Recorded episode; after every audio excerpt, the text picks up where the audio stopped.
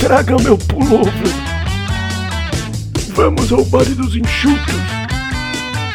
Requebrar o esqueleto.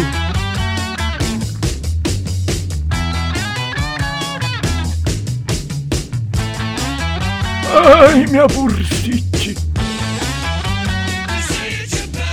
Olá, ouvinte fiel do Outrage Podcast. Aqui é o Valese. É hora de cantar parabéns para os cinquentões do mês de março. É, e não, tá? Apesar de ser de março, eu ainda não fechei a quinta década. Então, nem venho com piadinhas pro meu lado, tá? Por favor. Tá. Bom, mês passado a gente teve convidados do calibre do Neil Young e dos Allman Brothers, mas pode ter certeza de que pela primeira vez agora a gente chegou à Premier League, pois esse mês está recheado de clássico. Mas primeiro, é bom lembrar que você sempre pode falar com a gente pelo Twitter, no arroba Podcast ou no arroba Seivalese, pelo Instagram do arroba Podcast e participar do nosso grupo do Auto Radio no Telegram. Existem suspeitas, inclusive, de que foi esse grupo o principal responsável pela decisão do Supremo esse mês. Como? Nós fazendo nosso trabalho e não chicana, ministro. Vossa Excelência está é dizendo que eu estou fazendo chicana? Eu peço que Vossa Excelência se retrate imediatamente. Não.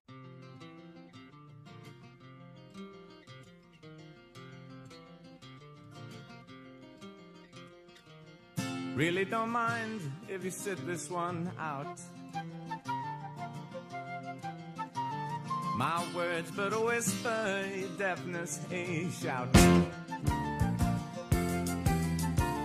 I may make you feel, but I can't make you think.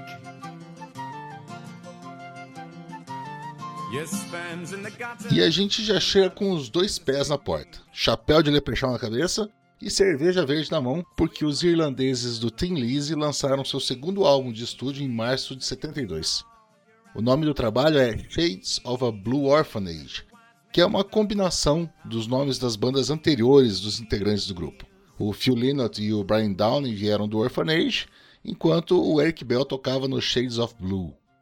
O disco não fez um grande sucesso, nem com a crítica nem com o público, é verdade. E é tratado como um álbum de um período de amadurecimento da banda.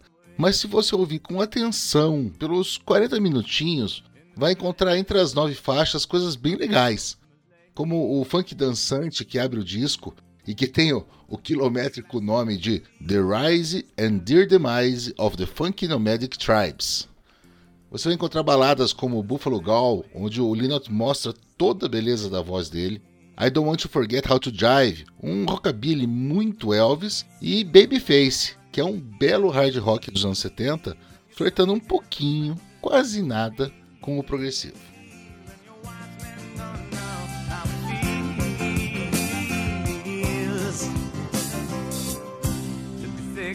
as a brick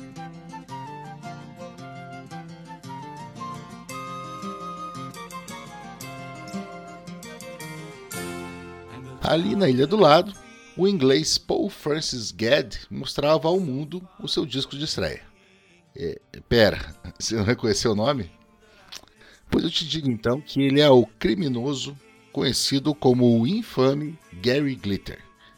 E sim, criminoso mesmo, tá? Dos piores. Atualmente morando atrás das grades e vendo sol nascer quadrado, desde que foi preso em 97 por posse de pornografia infantil e abuso de menores que apodreça lá, tá? Mas aqui a gente separa a pessoa da obra. E eu te digo que as 12 faixas, né, a grande maioria delas são covers, tá? Mas que elas formam os 37 minutos de Glitter, que é o nome do álbum, são bem divertidas, sim senhor. Baby Please Don't Go, do Big Joe Williams, virou um hit disco. E The Wonder, dos Delta Teens, ganhou um arranjo ainda mais Elvis do que a original. A gente tem ainda covers de School Day e de Donna, legais, mas nada geniais. O destaque mesmo fica para Rock and Roll, uma música que foi dividida em duas partes, uma que abre e outra que fecha o disco, e que virou uma espécie de hino. Tocou no filme novo do Coringa, tudo, mas ela tem aquela batida característica e a segunda parte dela é quase sem letra. Você vai reconhecer. Eu vou tocar a parte 1 no final do programa.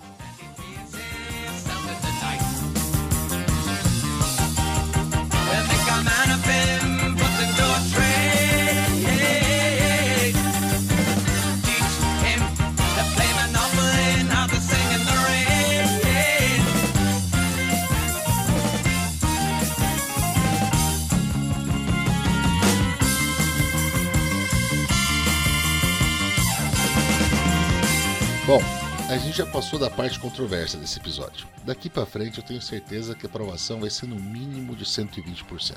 Primeiro, porque o próximo cinquentão é Music of My Mind, o 14 álbum de estúdio de Stevie Wonder. O primeiro que foi gravado sob um novo contrato com a Motown, que dava a ele o controle artístico completo e total sobre o resultado. E isso aconteceu porque foi em 72, na verdade, final de 71, quando ele estava gravando, em 72, que o Stevie Wonder completou seus 21 anos. Exato, gente. Aos 21 anos, Stevie Wonder lançou seu 14 álbum de estúdio. E não só isso, em Music of My Mind ele tocou todos os instrumentos, exceto a guitarra e trombone e usou pela primeira vez de uma forma muito mais aberta os sintetizadores, que, segundo ele, me permitiram fazer um monte de coisas que eu sempre quis, mas não tinha a tecnologia para conseguir. E é por isso que ele deu esse nome pro álbum, né? Music of My Mind. Eram coisas que estavam na cabeça dele, mas que só quando chegaram os sintetizadores ele conseguiu o som que ele precisava para colocar isso no acetato. Esse é considerado o primeiro disco da fase clássica do Soul Man. Ele já começa com o funk barra gospel Love Having You Around e você já está fisgado antes do refrão com a alegria que emana da música. Mas o Bolachão também tem momentos íntimos e bonitos, como em Superwoman ou Sim So Long. Tem música para namorar, como Sweet Little Girl, e clássicos instantâneos, como Happier Than the Morning Sun. Apesar de não ser um grande sucesso comercial na época do lançamento, ele chegou ao sexto lugar na parada de Rhythm and Blues da Billboard, parando no 21º na lista geral. Só que em 2003, a Rolling Stone colocou esse álbum na posição 284 da sua lista dos 500 maiores discos de todos os tempos. O que Jeff Beck já tinha previsto quando disse, depois de ouvir pela primeira vez Music of My Mind, que Steve Wonder está agora na crista da onda.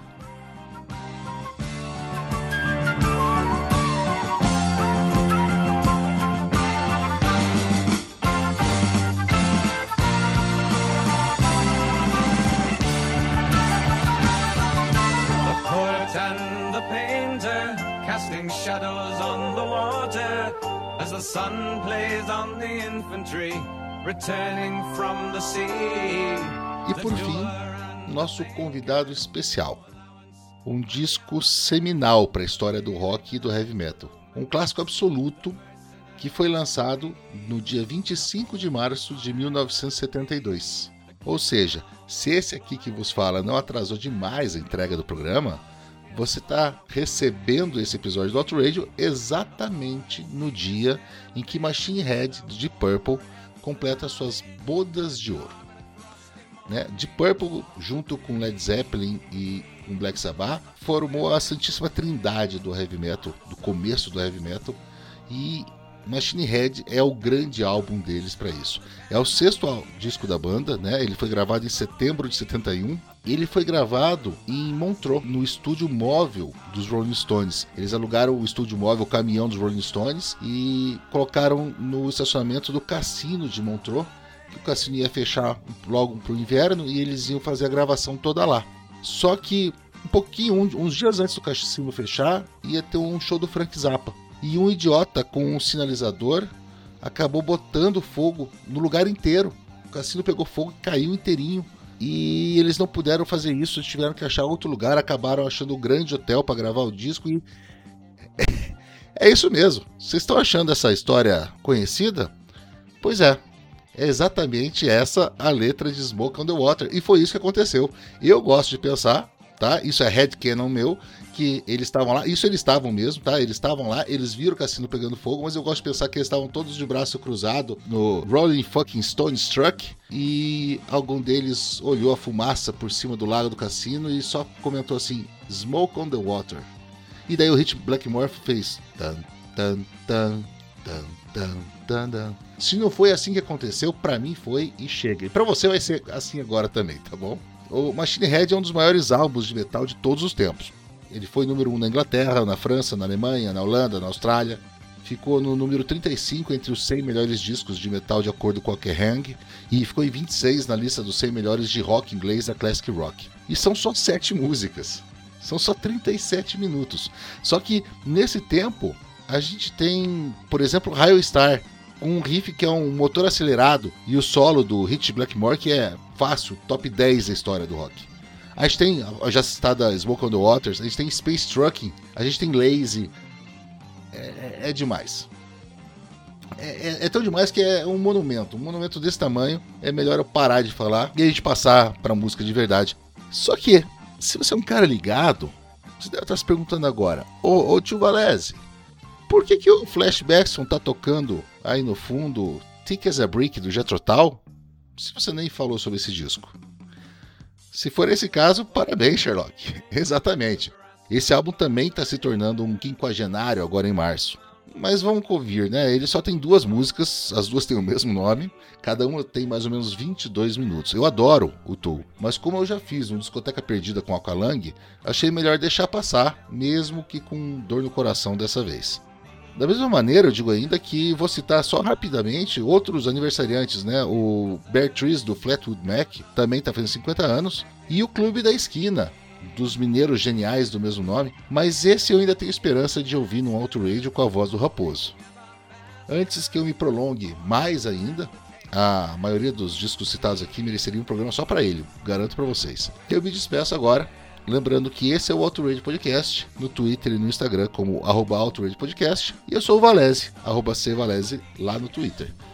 Agora, o Flashbackson vai deixar vocês com Love Having You Around, do Steve Wonder, emendar na parte 1 de Rock and Roll, do Gary Glitter, que é melhorzinha, tem mais letra, desacelerar um pouquinho pra gente ouvir Buffalo Gall, do Tim Lizzy, e terminar com a minha música preferida do Deep Purple, Lazy.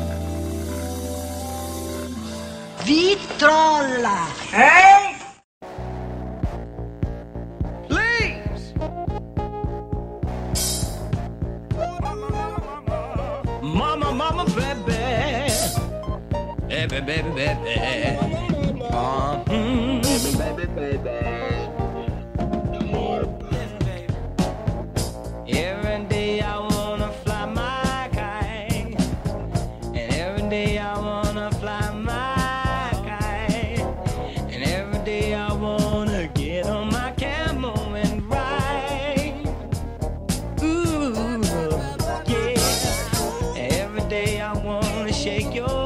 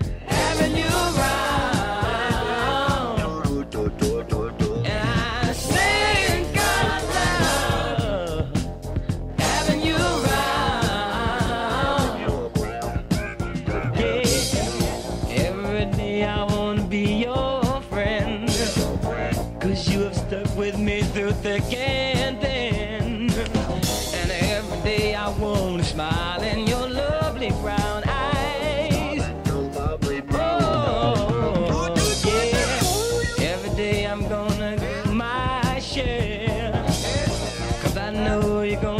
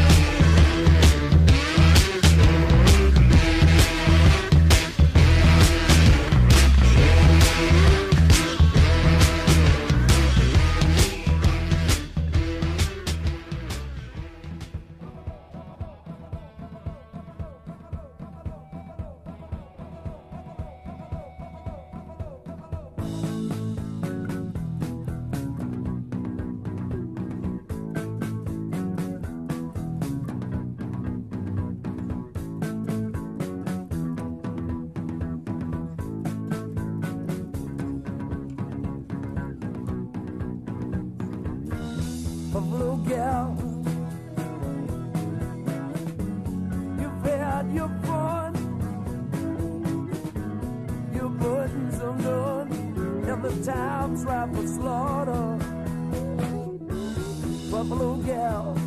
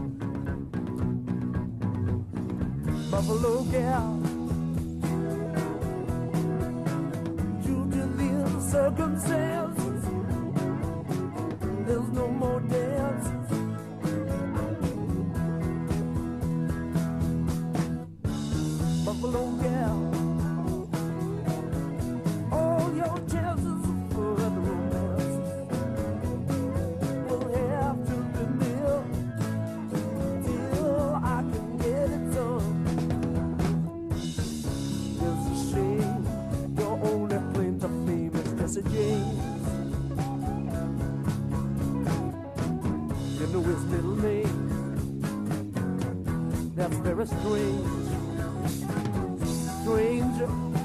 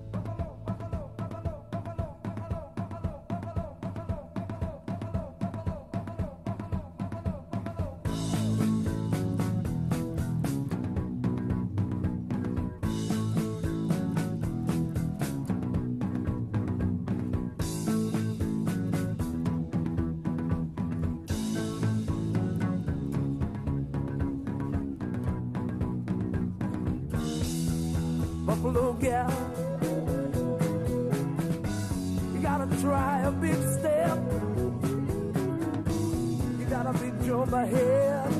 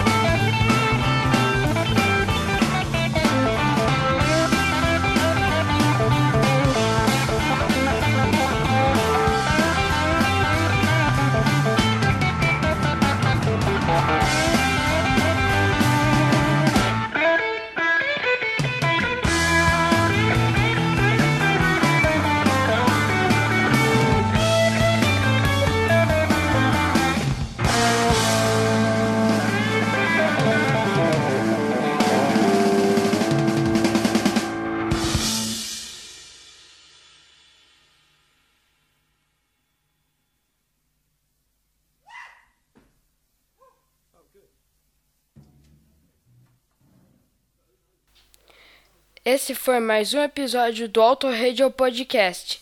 Tchau!